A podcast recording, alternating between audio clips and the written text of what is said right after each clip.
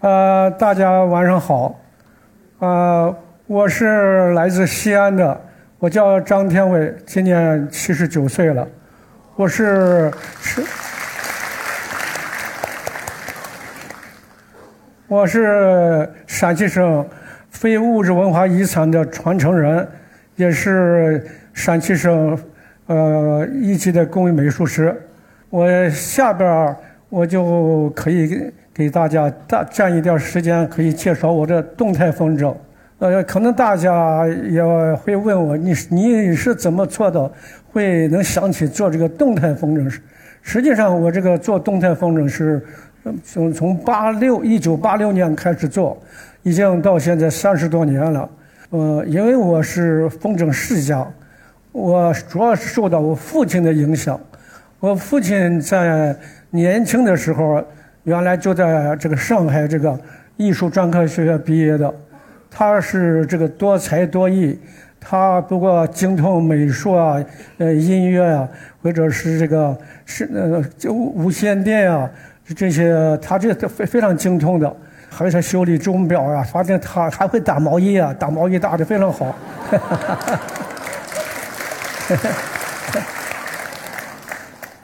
呃，就是我受到父亲影响，我父亲当时在上一世纪二三十年代是西安做的风筝非常有名的，这也是非常有名的风筝名人。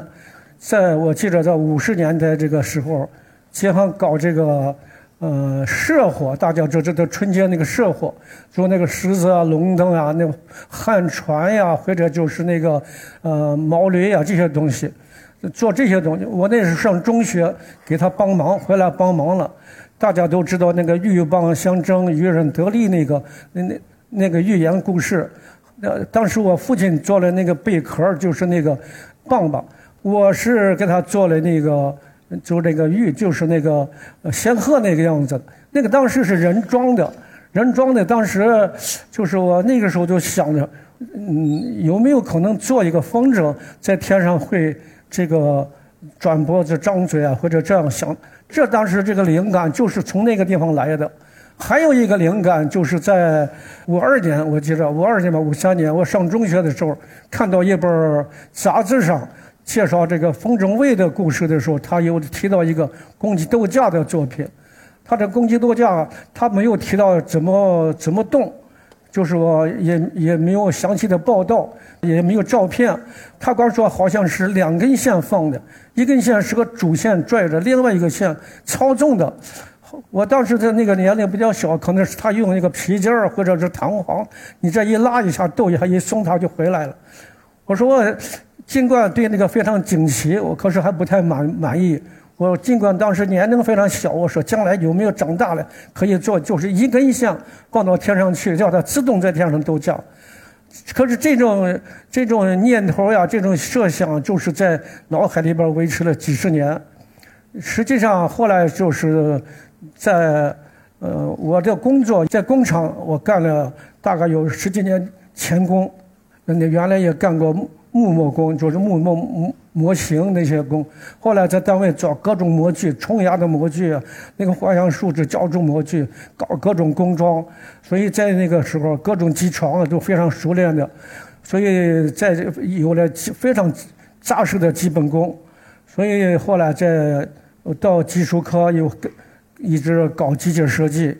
我们单位有好多几十条这个原来手工操作的这个这个工序，我都给改改成机械化或者半机械化的。所以我这个本身就从小喜欢动脑动手，就造成我平常在日常生活里边不管什么都爱动脑筋。所以在这个时候，我也也也具备了这个呃做这个动态风筝的能力的，不是小时候光想象没有这个能力。后来就是在刚好有一个机会。在一九八六年的时候，参加了潍坊的这第一届全国风筝这个邀请赛。当时去以前，我就想看到潍坊去看一看，究竟他们有没有这个动我设想的这个机械传动的这种风筝。结果没有看到。后来我一看，他那个龙放的非常长，几十米、几百米长的龙，我马上就想到，我回来现在龙头这个背后啊，做一对风轮形式，使得那个通过这个呃齿轮传动，通过连杆呀、什么曲轴呀这些这很简单的机构，叫这个龙的下巴一张一合，这个舌头一伸一伸的，另外这个眼睛左右转。当时想的是三个动作的，大家看的这个就是我那第一代龙头，我这个龙是个呃半成品，因为它。那个动作都出来，四个动作，哎，是一个舌头、下巴、眼睛、眉毛。你看这个动作，大家已经看到了啊。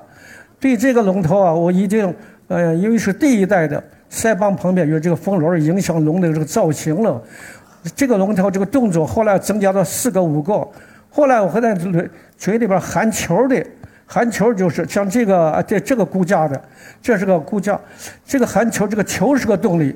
这好像还能说过去吧？这二龙戏珠吧，这个动作最后增加了九个动作，除了这个刚才那个下巴、舌头、眼睛、眉毛上下以外，它可以这个腮帮、耳朵呀，还那个长须呀都可以动，啊，还有时候还有一个眼皮也动，这个已经到那个龙头龙头部位可以动的极限了。后来我对这个含球这个还不满意。不满意就是改到那个脖子后边有一个缝，从外边你看不见的，所以这个就是我的第三代龙头。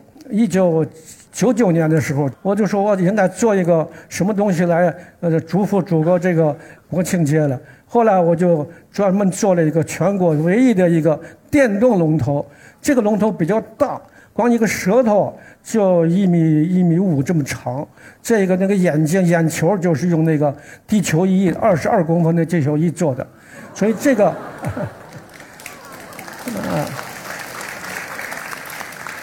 我这个龙为了因为为了庆祝建国六十周年大庆，因为它是六十，我就把那个龙身子做到六十公分，因为它是六十节，刚好一节一节是一米长。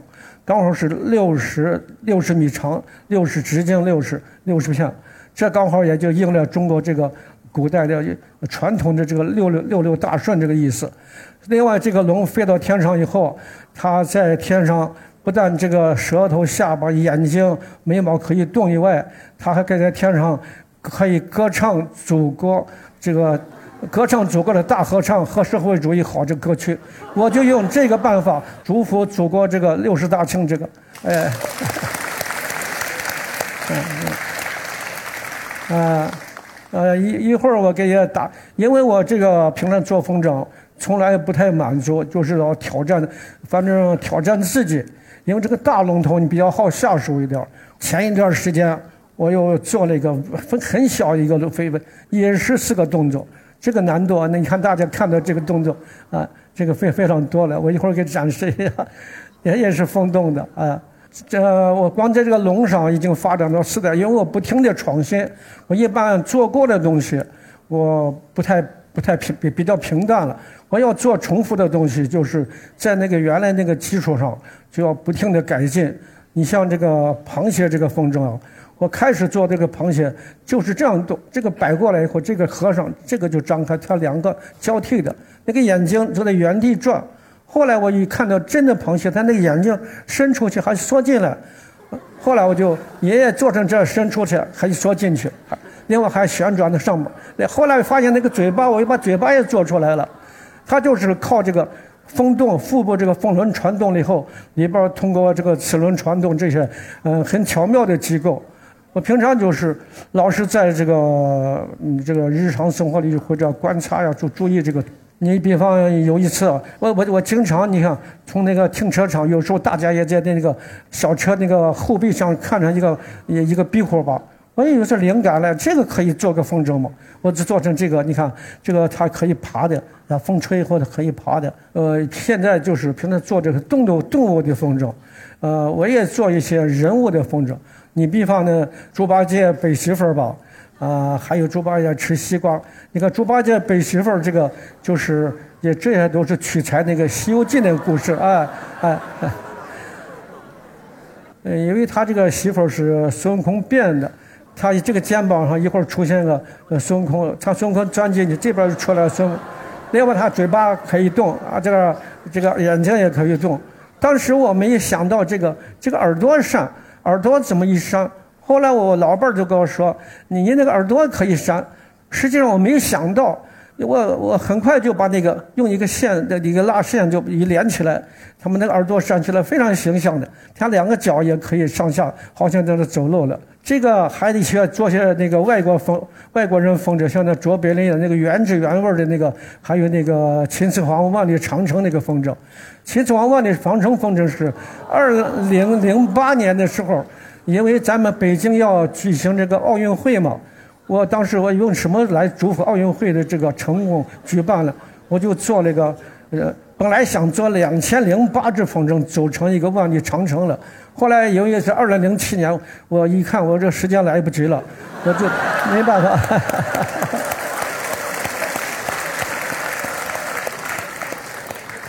后来我就呃做了十分之一。做了二百零八片风筝，象征二零零八。实际上，这个是用来了六个六个关。第一个关，这个山天下第一关，呃，山海关；第二个关是北京附近一个居庸关；再一个后边娘子关、平型关、这个雁门关；最后一个嘉峪关。这个两每个关和关中间啊，有三座烽火台。这个每一个烽火台和烽中烽火台中间有十到十一片成成垛。一共是二百零八片组成这个万里长城。这个秦始皇有有这个一米三这么高，它是个立体的造型的。它飞起来以后，这个袍子里边有两个风轮，转了以后你在外外边看不见，转了以后它那个秦始皇可以这样可以向大家招手的，招 手。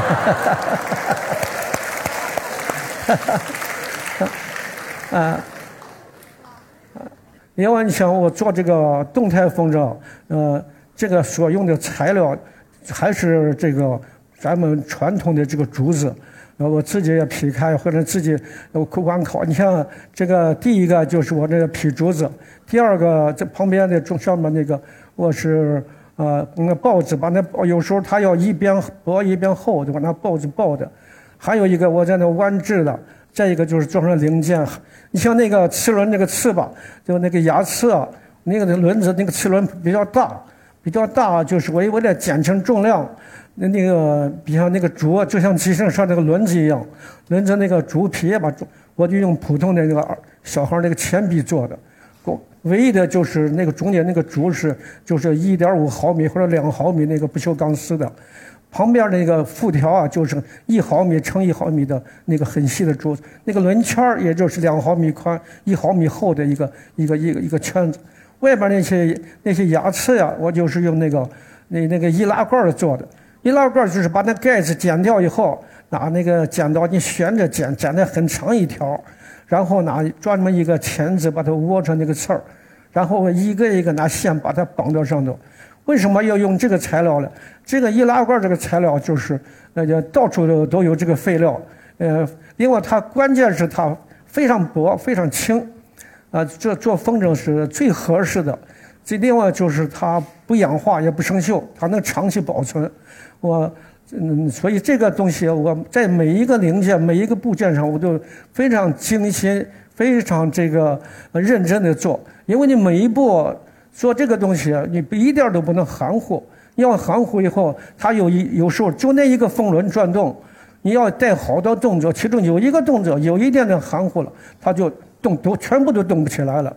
大家知道那个铜山马是我们嗯陕西出土，就在我们西安离呃附近几十公里的临潼。呃，我就想，我就很早就想，我怎么做一个铜车马风筝？这个铜车马呃这么呃，这 个铜车马怎么飞起来了？我很认很早很很自然就想到这个龙的龙这个造型了，因为它本身就是把龙头造型变成铜车马，这可是它怎么飞起来了？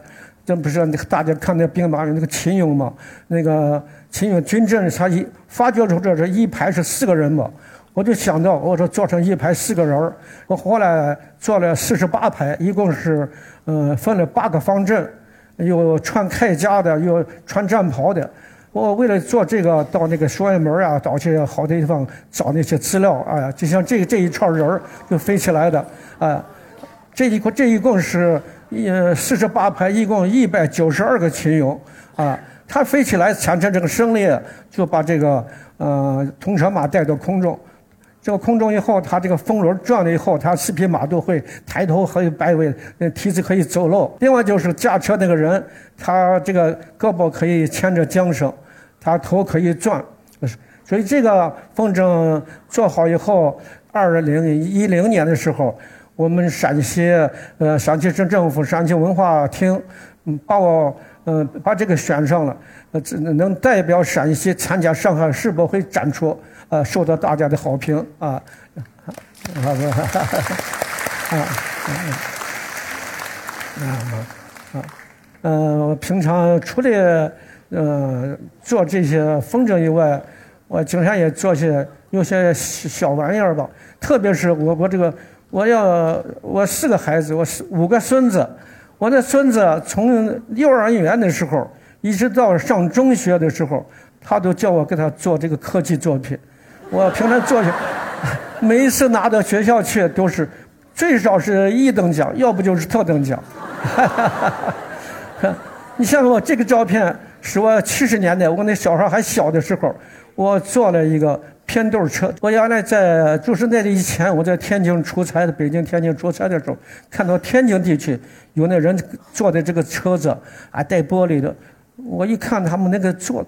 都用那个扳子呀、钳子呀、改锥呀，太麻烦了。这个卸的时候，我说这个，就回来我就对自己提出来三点要求，啊，为什么提前要求？我说我要做，我要真正要做这个风筝、做这个车的时候，我绝对不用工具，一件工具都不用。这个就是我要安装拆卸的时候和这个自行车连接去拆，和它拆卸拆下来的时候要非常快。连十秒钟都不需要，还有一个就是要要保证足够的强度，这三个我要设计不好，我绝对不做，不动手做。最后我费了好大脑筋设计好，做出来以后，这个车子呀，呃，就是我当时我我家在城里边呃，我孩子他舅家在灞桥，有几十里路了。我经常我有有时候带着我的老伴在后边坐着，前面坐个小孩，后边我那个兜里边还能坐三个。我这车子从来没有出过问题，就是那以前那个蜂窝煤，我这里边刚好装九十公斤蜂窝煤。就是这个，我给我父父母亲到农村送了好多次。这个这是个这个船吧？是我原来前几年做的一共三条船。这这是个西班牙的这个四百多年前一个，呃，一百零八门炮的一个炮，三三个桅杆的一个炮舰。这个船我一个船要做半年。这是一个呃，我给孙子做了一个呃太阳系的模型。呃，离太阳最近的是呃水星，第二个金星、地球，还有火星，还有嗯天那个木星、天王星、海王星。现在没有冥王星了。再我就是绕这个地球。绕这个球转的时候，有个天宫一号，啊，绕月亮转的时候，还有一个嫦娥一号，很小的啊，它都可以抱着转的。因为我从小就喜欢，就是从离开地面的能飞起来的东西，我都非常爱好。你像那个竹蜻蜓吧，我小时候都是自己学的。小时候那玩具都是不但是自己做的玩具，给呃自己给做。过去那上课有那个解放以前叫劳作课，解放以后叫手工劳动。从那个解放以前到小学的时候做的那个手工劳动，都比老师做的那个拿的样品还做得好。哎，这个就你看，这个是给我我给我那小孙女做的月球车的模型，那个车轮啊，就是用咱们那个瓶盖做的。啊，上面那个天线，呃，咱们的那个易拉罐的那个底，那个带挖挖挖进去那一块做的，啊，这就是一个一个一个月月球车的模型。这是我一个上那个建筑科技大学一个外孙女儿，她的作品，她她做不了，她拿图把图纸拿了，把纸拿了，我给她做出来。哈哈哈哈哈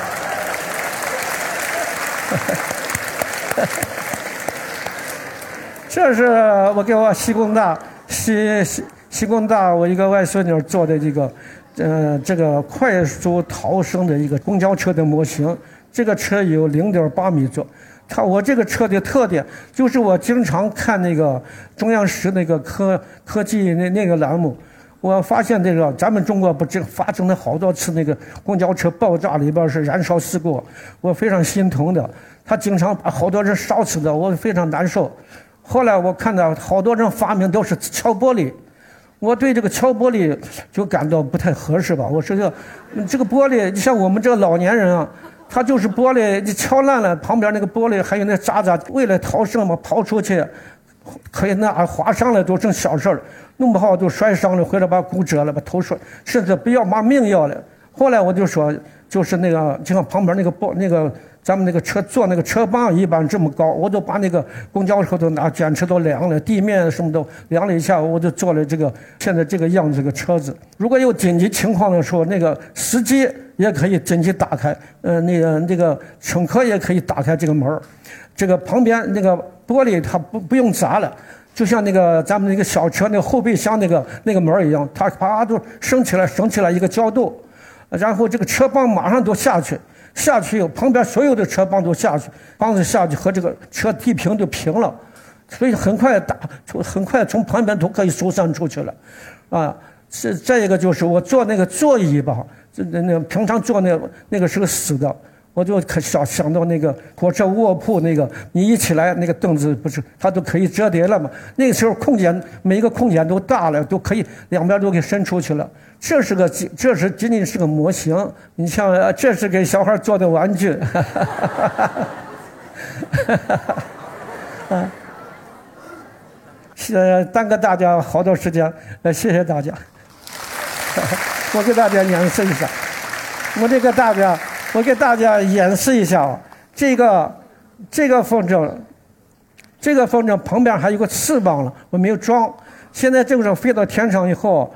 飞到天上以后，他风一吹，这个你看，啊，猪八戒吃西瓜了。另外，他就是，你看，你看，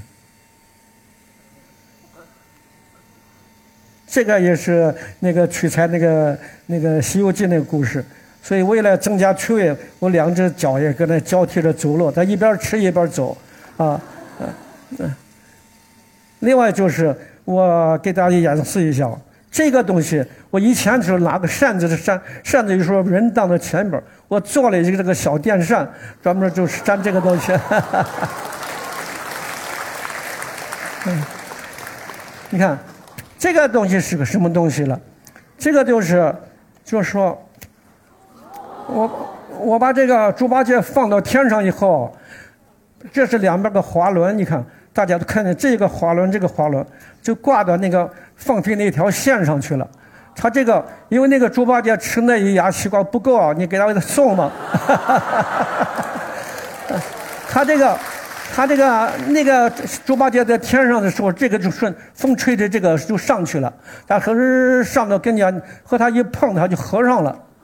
和山从地面上看好像不见了，从侧面的有时候还能看见，剩四分之一了。然后它没有没有风吹了，它靠这个重力，它就下滑了。那个，然后它你这个在那个放把这个上的是那个跟手那个线上绑一个棍儿，绑个牙签和这个火柴棍都可以，把它再往上放一点，放一点这个那个棍儿就上来了。这个下去的时候一碰着那个棍儿，它就开了，反，然后它一风又吹上去了，上去以后。它一碰，它就合上了，知道吧？它又下来，下来一碰，和那个棍儿一碰又开了，就这样反复的这样。谢谢大师。嗯，我把这个这个嗯仙鹤呃这个螃蟹给大家演示一下，看啊。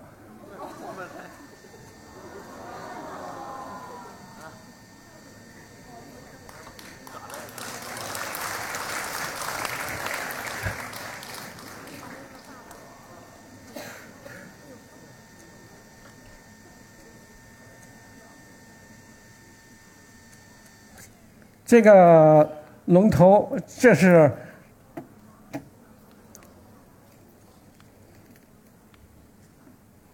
这个龙头啊，是我没有做半成品，因为这关关键没有弧，就大家能看见背后的这个齿轮机构。是吧？你这这很清楚的。我拿这风扇一吹，它就动起来，啊。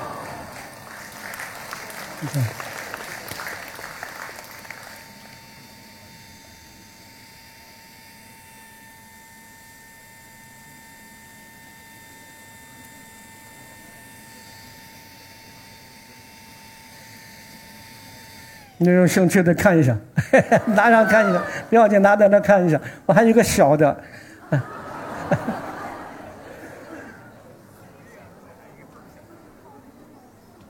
这是这个就是我我挑战自己的这个难度啊，比那个大龙角高高的好多倍，难度都难的好多倍。这个也是对的。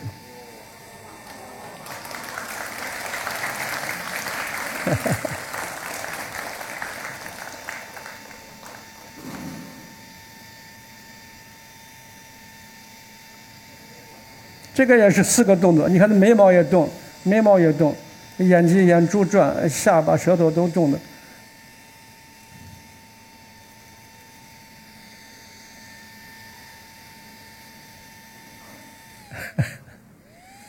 再给你大家演示一下这个公鸡头架风筝。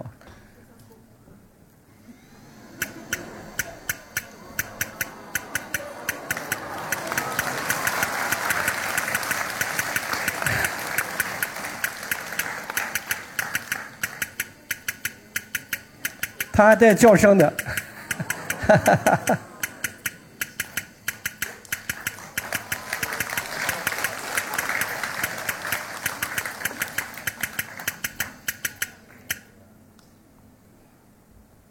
这个在大学演示一下，这个看一下，这个仙鹤风筝，它飞到天上以后，它风吹着以后，你看。